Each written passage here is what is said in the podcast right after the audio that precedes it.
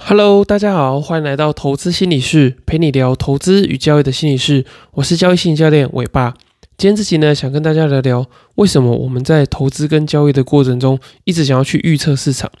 然后呢，如果说你想要赚钱的话，到底是要靠这种预测呢，还是要靠你有一个稳定的心理状态？那我也想先分享一下我的故事，就是我以前在这个南部，呃，就是长大嘛。然后我那时候大学的时候是在呃北部的国防大学念书，所以呢，我每次假日的时候，呃，结束之后，我都要呃收假，然后呢，准备搭大概四个小时的客运，从这个台南，然后一路搭到台北。那每次上车之前呢，我就一定会到这个便利商店，然后买一份这个《工商时报》跟《经济日报》。那这个《工商时报》跟《经济日报》呢，他们在假日的时候有一个特别的版面，我不知道大家知不知道，就他们在假日的时候呢，都会有呃大概有两大页的这个版面，然后上面会有他们推荐的股票，就是呢他们可能有一些分析师啊，或者说呢他们在这个呃杂志或是哪边，他们会选出一些好的股票，然后呢放到这个报纸的版面，所以呢我每次在开始呃搭客运睡觉之前。我就一定会先把这两大页的这个呃预测股票的这个呃版面把它看完，然后呢，在我心中想说，哎，这这这股票目标价在哪边？然后呢，我买了之后可以赚多少钱？所以呢，我的内心就会开始在盘算这些事情，然后我就会呃保持着这个呃很棒的这个预测的美梦，然后就一路上睡到台北。可是呢，呃，可能过了一两个月之后，我原本选的那些股票。其实大部分呢，他们都是没有太好的这个表现的。也就是说呢，我那些预测其实都是嗯错误的，或者说呢，其实基本上是没什么效的。那当我现在呃算是学了蛮多，不管是啊交易心态啊，或是这些啊股票分析有的没的东西，那我再回去看当时候的这个想法，其实我觉得真的是蛮异想天开的。因为其实那些报纸上面放的东西啊，跟你在 Google 上面搜寻的这些呃目标价这些。报告的这些呃想法其实都差不多，可是呢，我那时候就想说，诶，把它当成是好像自己有一个呃圣经，或者是说呢，好像有一个预测的这种呃算命簿，有没有？就是这只股票可以走到哪里，然后呢，我就依照那两个这个报纸的版面，然后去做这个投资股票的规划。所以我觉得回想起来，那时候也是蛮好笑的。那我自己在投资这呃十年的这个时间里面呢，其实我遇到还不少蛮多跟我一样的人，甚至我现在也蛮常听到很多的这个婆婆妈妈，或者是亲朋好友，他们会说，诶，他们可能看了什么新闻啊，或者是看了什么呃报章杂志，然后或者说看了哪一个呃名嘴或者网红，他们在说哪一只股票到什么样的价格，然后呢，他们就会根据他的这个呃话去做这个买进的参考。那我觉得，呃，大家现在这样子听，就是呃，会来听我的节目的人，相信你们应该都蛮呃，应该蛮有这个基本的投资股票分析这个行情的这个 sense。你应该知道说，这样的方法可能是呃不太好的这种预测股票的方法。可是你回想看看，你自己有没有经历过这样的阶段？然后甚至呢，你也会好奇说，为什么大家会很喜欢这种预测的股票的感觉？我觉得，呃，我自己在做这个呃心理辅导啊，或者说在做呃心理分析的时候，我其实蛮呃对这样的感觉其实蛮有共鸣的。因为不管是你在股票市场中啊，或者说你在现实生活中，其实大家都很喜欢预测的。就例如说以职业生涯来说的话，你可能想说，哎，我只要考上了这个公务员，或者说呢，呃，我考上了，例如说某某大学的电机系，那我整个职业生涯呢就可以一路顺遂。像我当初也是预测说，哎，我要呃考上这个军官，然后呢，接下来就是稳稳的当二十年的公务员，然后呢，开心的去领这个呃月退俸。可是结果我呃读到了，哎，做到了第六年的时候呢，我就觉得说想要转换跑道，所以我觉得这个预测呢，其实也并不是完全准确的。那既然如此，为什么这么多人还是喜欢预测呢？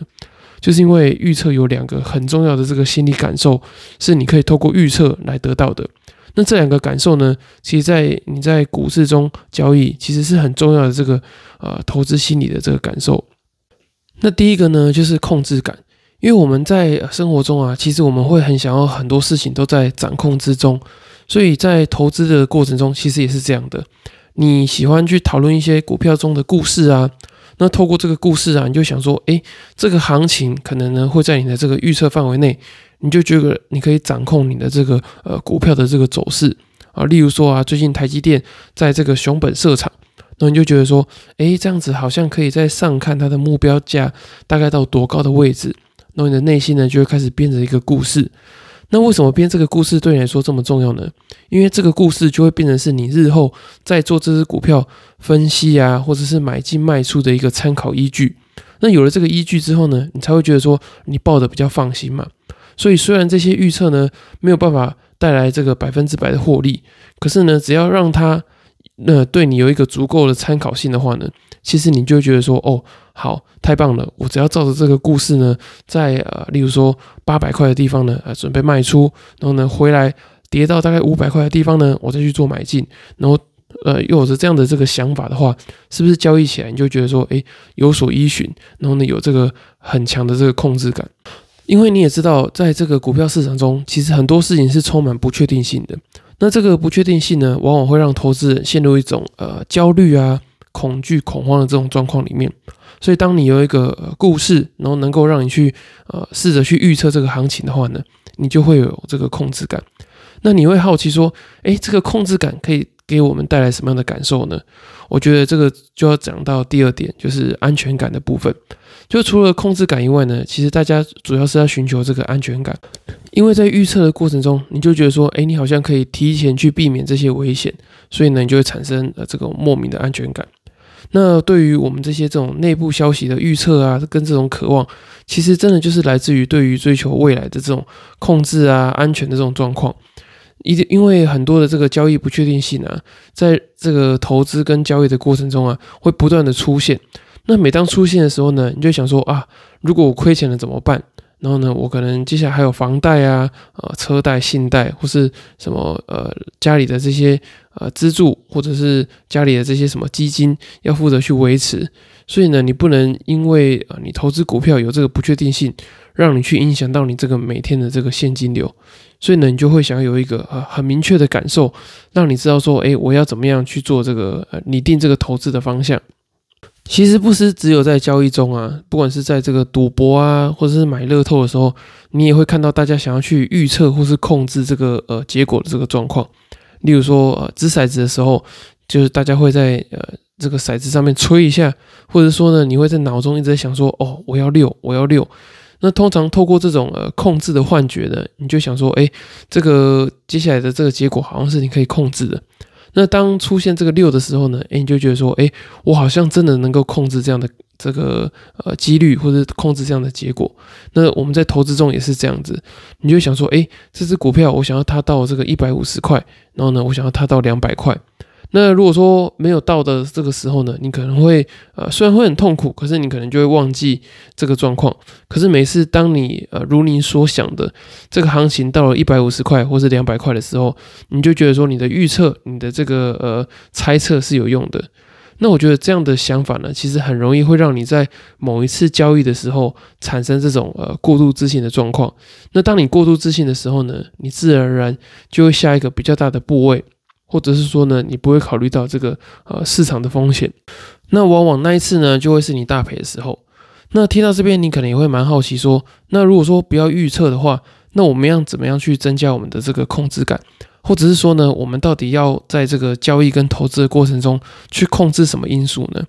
那我在这边跟大家分享三个，我觉得我自己在投资跟交易的过程中，我觉得控制这三个因素，其实会增加你蛮多这个交易心理的这个稳定度。那我也是看到很多呃交易的这些前辈啊，或者是呃成功的这些交易赢家，他们身上其实都有这样的特质。那第一个呢，就是要控制你的期望。我常常在分享啊，就是交易中的这个心理期待，它其实对于你在交易的这个情绪有非常大的影响。因为这个心理期待呢，其实会跟你的这个资金管理、还有杠杆控制跟风险管理是有关系的。那进阶的话呢，就会影响到你的心理压力。因为如果说你想要在这个一年中，呃，透过这个投资获得一年，例如说一百 percent 的报酬，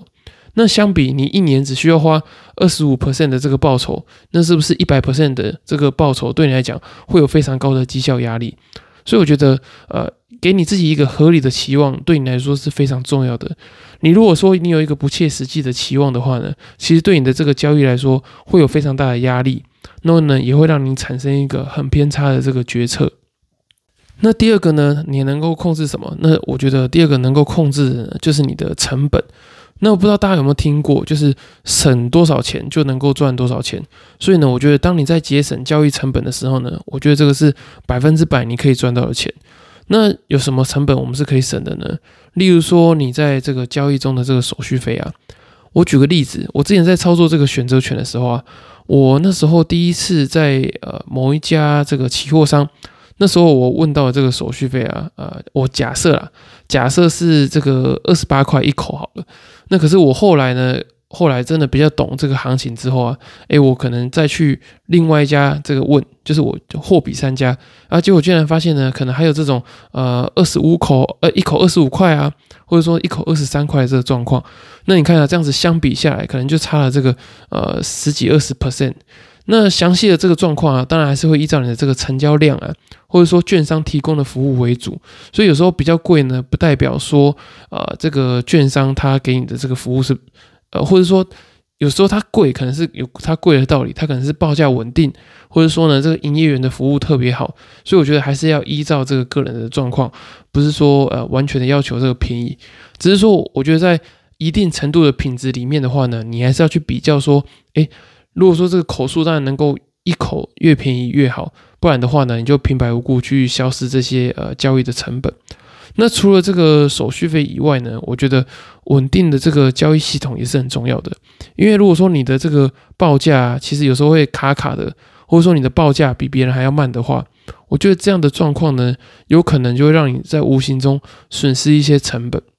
那除了这些交易硬体上的成本以外呢，我觉得还有一个很重要的成本，就是你的亏损。其实你的亏损呢，就是你在交易中付出的成本嘛。所以我觉得控制赔这一点是很多呃想要进入这个市场的新手很常忽略的一个重点。他会觉得说啊，反正我不用管我亏多少，我只要赚的比亏的多就好。可是我觉得并不是这样的。就是当你每一次亏损都亏的特别多的时候呢，我觉得这个时候很容易会让你的钱呃不断的去做一个累积的亏损。反而呢，你如果说你好好的去检视说你怎么样在亏损可以限制在一定的范围，管控好你的成本的话呢，我觉得你的这个获利的这个几率才会变得比较高。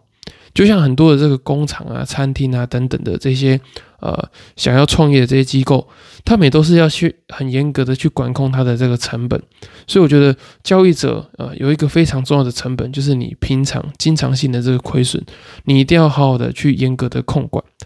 那最后一个可以控制的东西呢，就是你的交易的程序，然后呢交易的行为。那很多人都会误会说呢，哎，这个。很厉害的这些交易者，他们是不是有什么特别的，不管是内线呐，还是什么特别呃厉害的这些技术？那当然，我觉得每一个人都有独特这个交易策略啊。可是我这样子看下来呢，其实我觉得他们的稳定度反而是他们最大的这个武器。那我说的稳定度的意思呢，就是假设说他们有一个呃开发出来一个呃比一般人还要再好一些的策略，那。虽然说这个策略可能呃讲出来你会觉得说，哎，好像也没什么了不起，可是他们就是可以透过这个策略呢，执行一百笔、一千笔哦，甚至是呃上万笔的这个交易。那透过这样的这个累积的交易呢，他们把这个他们的财富透过这个指数型增长的这个方式呢，不断的去做这个利滚利的动作。所以我觉得其实难并不是难在说你要开发像他一模一样的策略。而是说呢，你能不能够跟他有一样的这个心理稳定度，去重复你的这个交易的程序啊，交易的这些操作行为。例如说，你盘前就规划好你要买什么，看什么样的指标。那盘中呢，讯号出现的时候，你有没有按照这个你原本的这个规划去做这个执行进场的动作？那在出场的时候，你的这个进场条件要消失的时候，你有没有立即的去做出场？还是呢，其实你是在做这个凹单的状况？我觉得呢，透过这些很平常性的这些交易的习惯啊，交易的程序跟行为，其实就可以看出说，呃，成熟的交易者跟比较业余啊，或者说比较容易亏损的交易者有什么样的这个差距。那最后啊，我想跟大家分享，就是呢，我们常在交易中一直去追求那些没有办法控制的，例如说呢，我要控制说我一天能够赚多少钱。那我觉得这个是一个非常大的迷失啊，就是其实你是没有办法控制你能够赚多少钱。你只能控制说呢，诶，你一天能够不要赔到多少钱，就是你有一个亏损的下限啊，到了之后呢，你就把它砍掉。那如果说我们一直很执着在这个要控制多少钱的话呢，就是控制赚多少钱的话，你就很容易会被这个不确定性啊，或者这个行情的不可控制感给泼冷水。所以呢，我觉得比起我们要一直去在意那些我们不能控制、不能预测的事情，你就要把自己能够控制的事情好好做好。不管是你这个交易程序啊、交易系统、交易成本，或者说呢，你在想在交易中能够去啊，就是期待赚到多少钱的这个欲望。当你把这些事情控制好之后啊，你会发现其实呃获利这件事情，就是你把该做的事情做好，然后呢行情来了你就把它把握住，然后呢你就会赚钱。然后呢当行情不好的时候呢，你就呃控制自己的亏损，然后减少亏损，然后呢赚多赔少。但其实道理大概就是这样，只是呢执行起来的这个心态层面上来讲的话。对每个人来说，其实并不是这么容易的。那随着你对于交易的程序越来越熟悉，然后呢，也放弃这些呃不可控的因素的时候，其实你会发现交易是一件很简单的事情。因为呢，除了很冷静、心理稳定的去等待以外呢，你能做的事情并不多。好，以上就是今天的内容。那如果说你对于这个交易心理或者投资心理还有很多的兴趣或者问题的话呢，你也可以透过这个赖的官方账号私讯我你的问题。那如果说你想要跟其他人讨论这个投资心理或者交易心理相关的问题的话呢，也可以透过资讯栏的赖官方账号输入这个 P S Y，我就会邀请你呢到这个投资心理的讨论群组。那在里面呢，我会分享一些不错的这个投资心理学的资讯，然后呢也会跟大家讨论一些交易史的这些心态的问题。那如果说你有一些比较急的这些交易心理的这个议题啊，想要解决或者处理的话呢，也可以参考这个呃资讯栏的表单，有付费的这个一对一的交易心理咨询，或是交易心理的这个团体课程，然后可以比较快的呢协助你去探索自己的这个交易心理的问题。那如果说你想要呃深度的去理解这些交易心理学或是投资心理学知识的话呢，也会推荐你购买我这个出版的新书《在交易的路上与自己相遇》。那在书里面呢，我有写下许多投资跟交易过程中容易遇到这些心理的问题。那在书中呢，能够帮你呃找到你的这个交易性的优势，然后呢，让你去呃克服一些投资中会遇到的这些心理的问题。那如果说大家还有一些问题的话呢，再麻烦帮我到资讯栏的这个呃表单呐，或是赖账号，然后呢传讯息，然后我就协助你去处理。以上就是今天的内容，谢谢大家收听，我们就下次见喽，拜拜。